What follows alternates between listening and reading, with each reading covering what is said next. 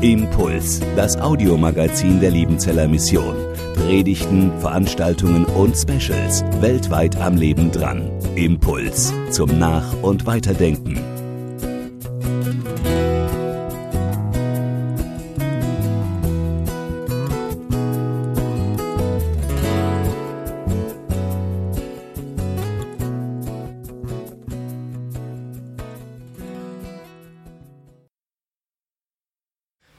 Happy Day. Von so einem Happy Day möchte ich euch erzählen.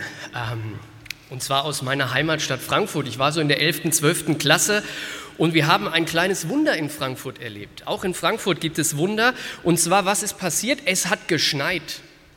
Dass das in Frankfurt passiert, ist sehr selten. Und wenn dann auch noch so viel Schnee liegen bleibt, dass man eine Schneeballschlacht machen kann, dann sind alle völlig aus dem Häuschen. Wie gesagt, ich war in der 11. oder 12. Klasse ähm, und wir Oberstufenschüler, wir waren dann ganz glücklich, weil es gibt keine Lehrer mehr, die hinter einem herlaufen und sagen, du darfst keinen Schneeball werfen.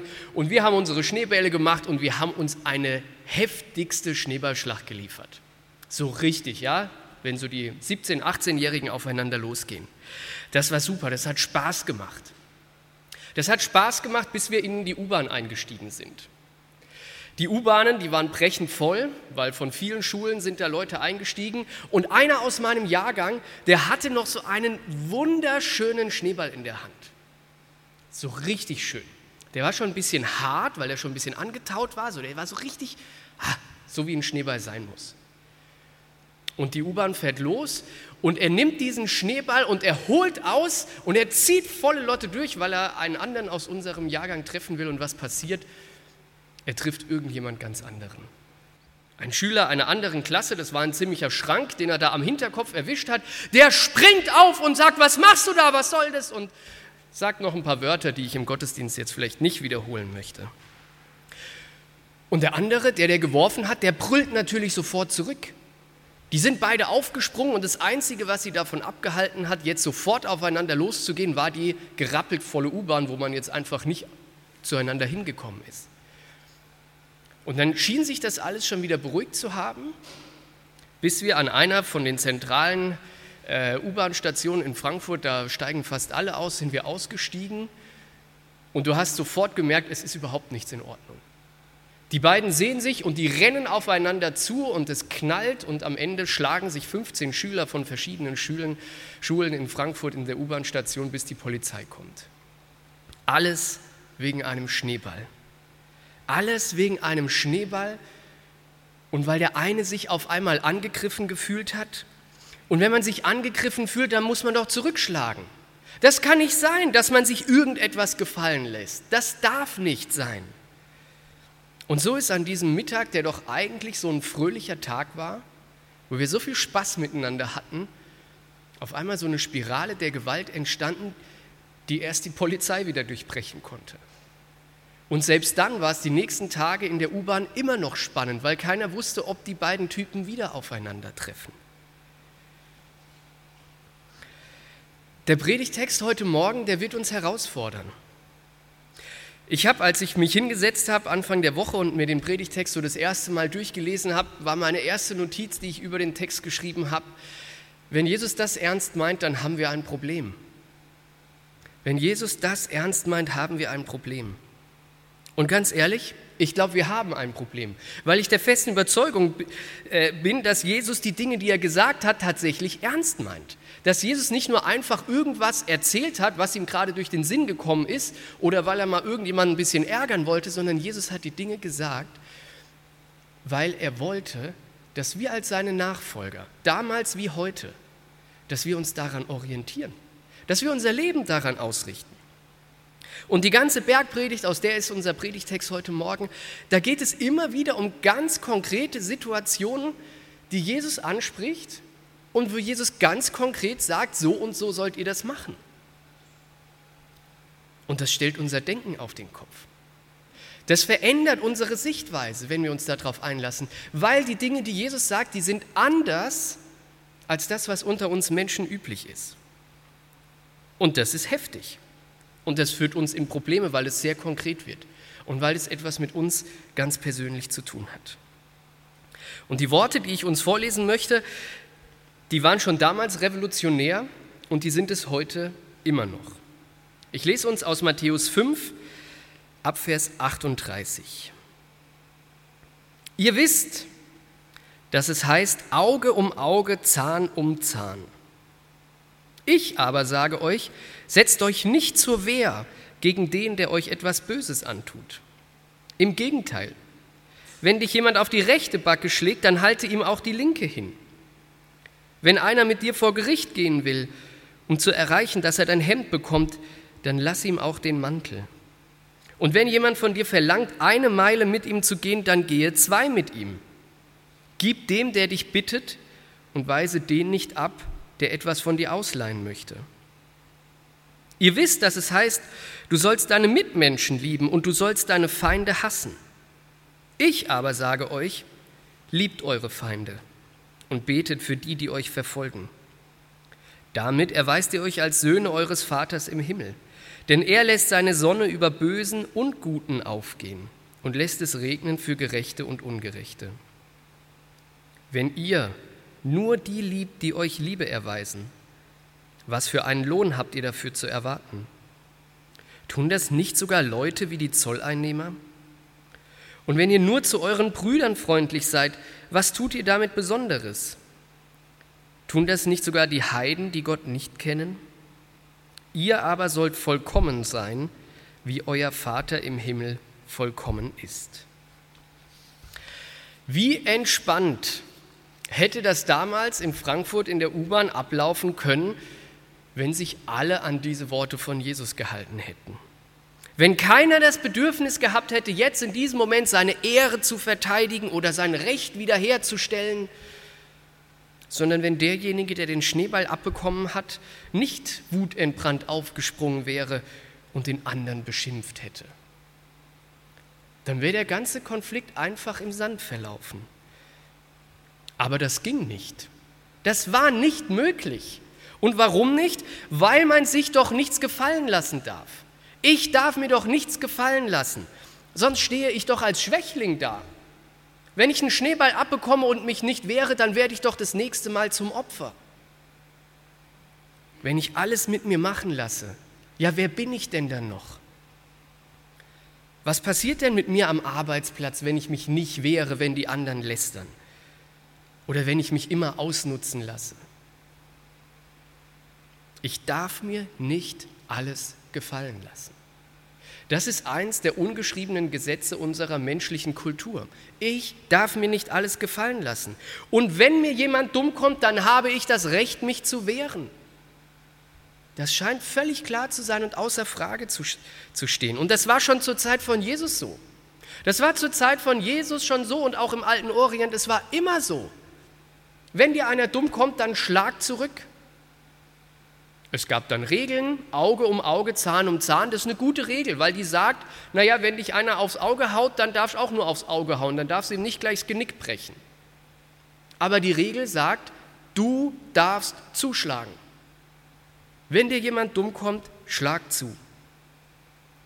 Und jetzt kommt Jesus. Und er sagt, ja, euch ist gesagt worden, Auge um Auge, Zahn um Zahn. Aber ich sage euch was anderes, nicht Auge um Auge, sondern Backe um Backe.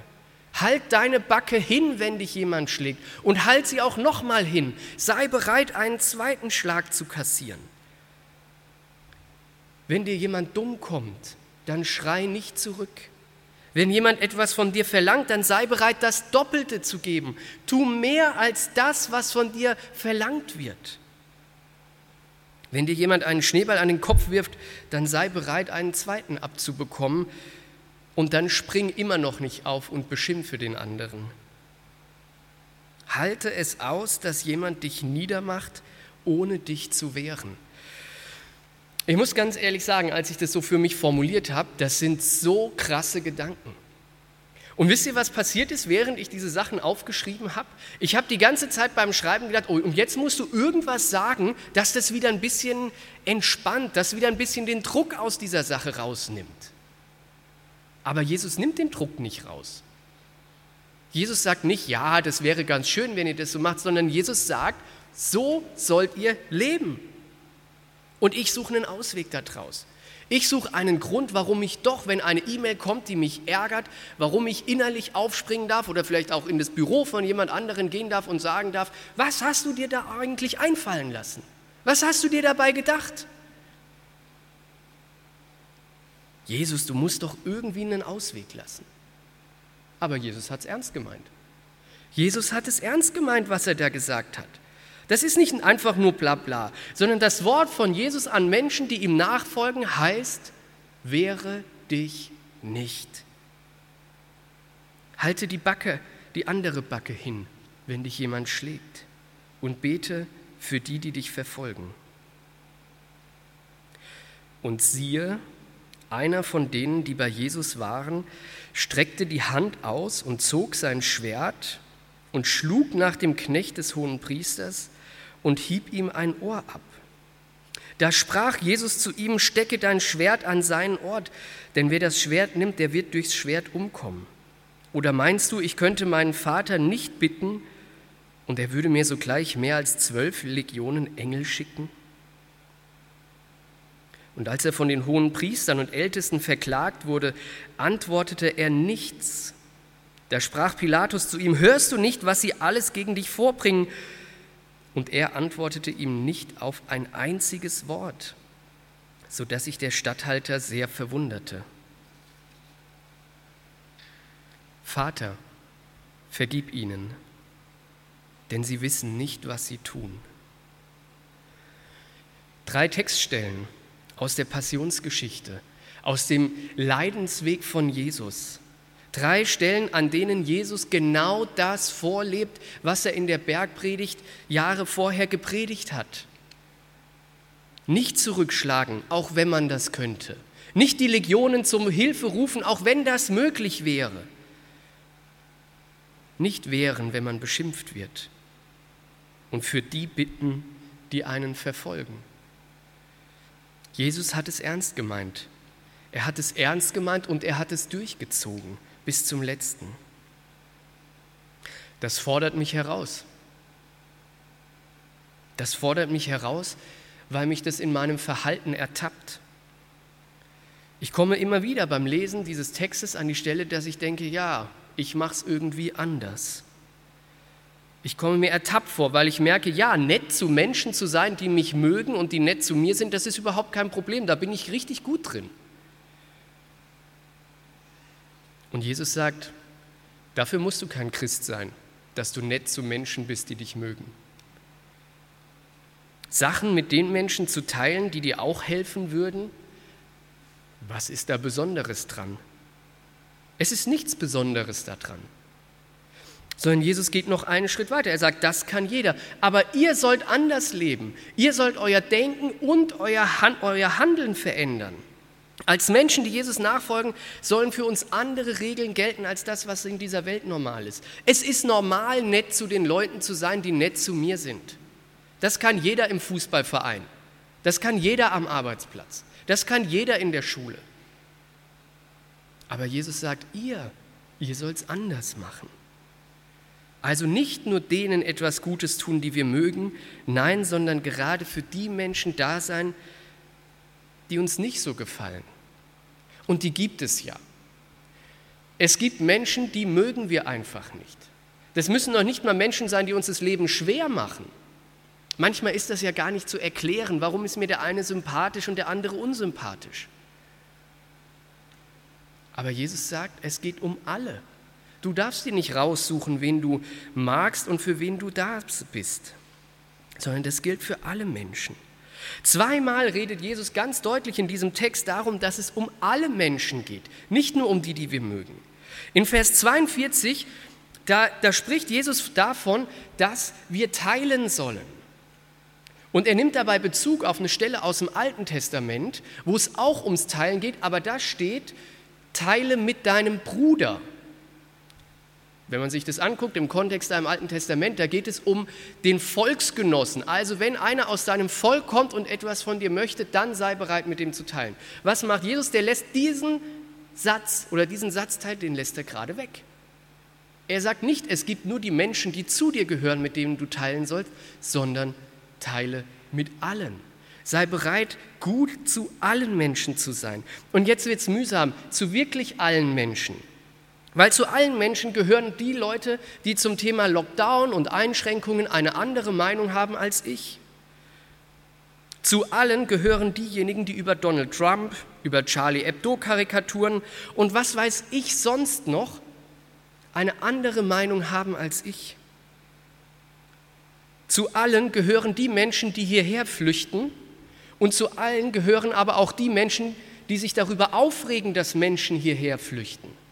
Zu allen gehören wirklich alle. Und wisst ihr, was das Schwierigste ist?